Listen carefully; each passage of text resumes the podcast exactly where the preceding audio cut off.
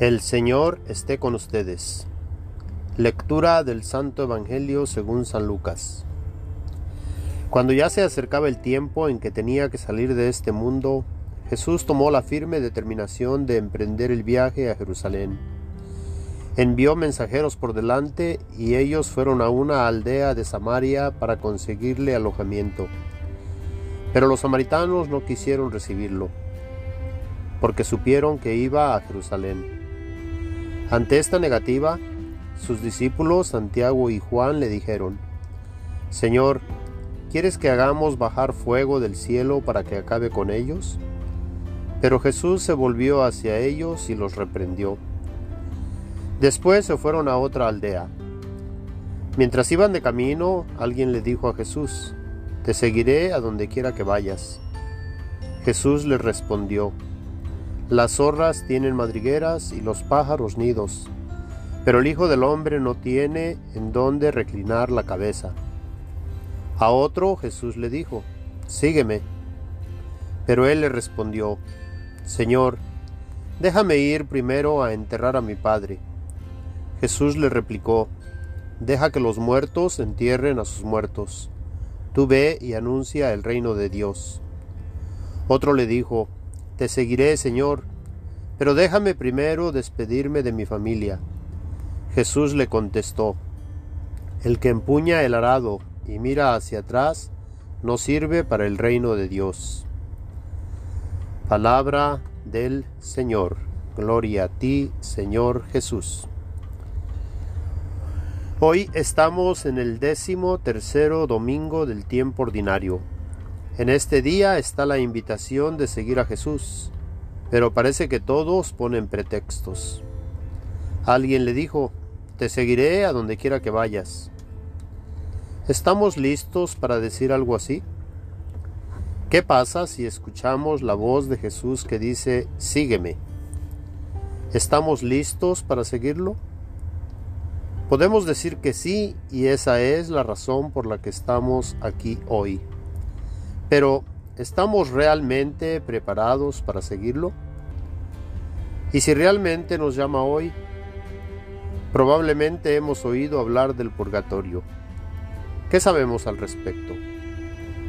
Podemos decir que es un lugar o estado en el que seremos purificados de todos nuestros pecados. Ese lugar puede ser nuestra propia vida en este momento, porque ahora es cuando tenemos la oportunidad de despegarnos de todo lo que nos aleja de Dios. Miramos, miremoslo de esta manera.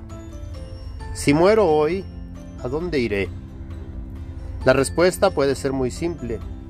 Si estoy listo para seguir a Jesús, iré con Él, donde sea que esté. Si no estoy listo, sufriré porque no puedo volver a mi cuerpo y no estoy listo para seguir a Jesús. En ese momento, si conocemos a Jesús, estaremos muy felices de escuchar su voz diciendo sígueme.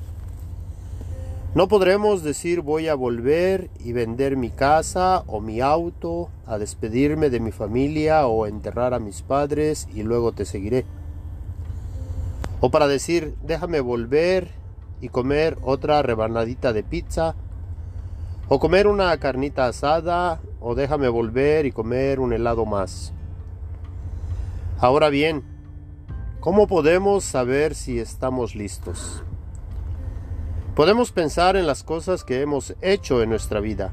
Si encontramos algo que no es bueno a los ojos de Dios, tenemos que arrepentirnos y confesarnos ante Dios a través del sacerdote y hacer todo lo que podamos para no pecar más.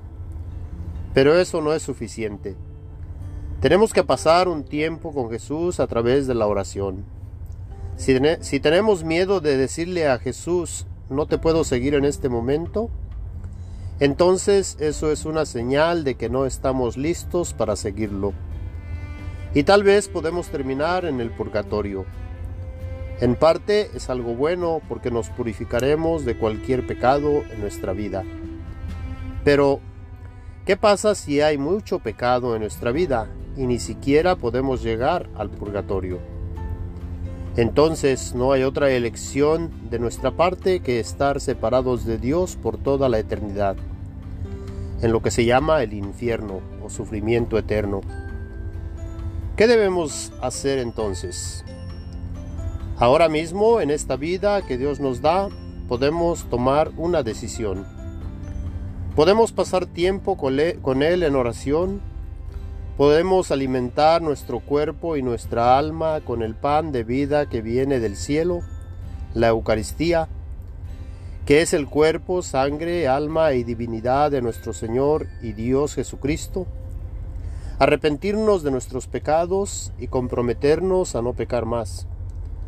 Si es posible, venid a adorarlo en la capilla esa será una buena práctica, ya que esto es lo que haremos por toda la eternidad, si tomamos la decisión de seguirlo. Quiero dar un ejemplo.